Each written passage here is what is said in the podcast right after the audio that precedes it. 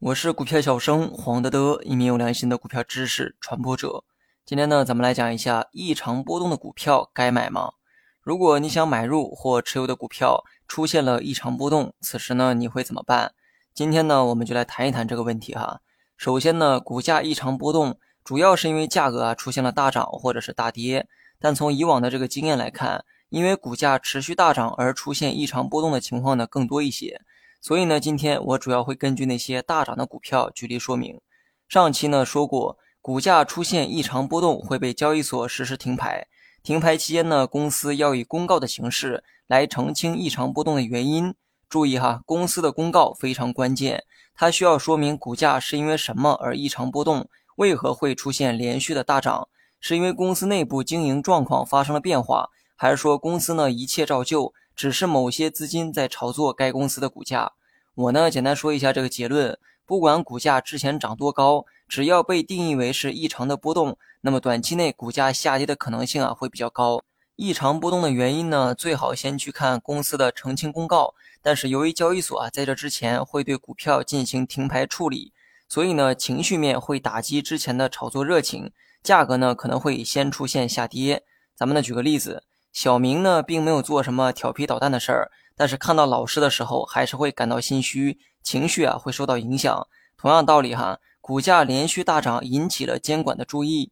先不管是什么原因导致该股价格大涨，但既然老师都被引来了，至少从情绪上会打击之前的炒作热情。学习更多实战技巧，你也可以关注我的公众号“股票小生黄德德”。所以呢，股价异常波动的时候，尽量不要去追高买入。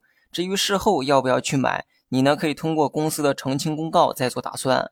如果公司的公告说得很清楚，公司近期的业务啊没有任何变化，针对市场的传闻呢一些利好啊也并非什么事实，这就意味着股价的大涨啊只是单纯的被炒作，跟公司的经营状况没有任何关系。如果是这样，股价当初涨多高，日后就会跌多深。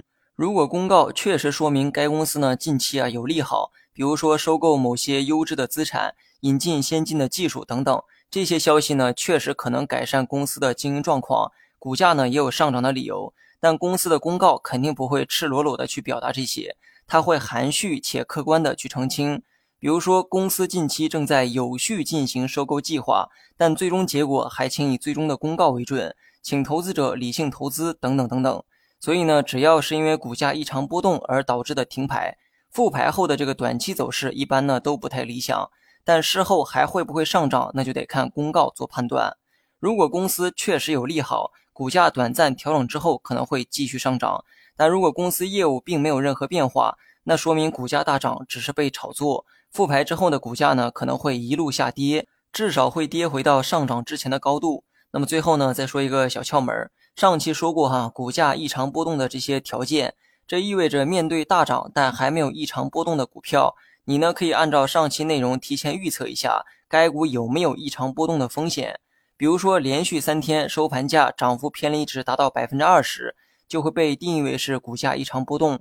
如果你看到的股票刚好是第三天大涨，用之前的这个方法计算一下，发现今天再涨一点就会满足异常波动的条件。如果是这样，你便可以做到提前预判，避免刚买进去就因为异常波动而停牌。好了，以上是全部内容。如果你学会了，别忘了评论区回复六六六。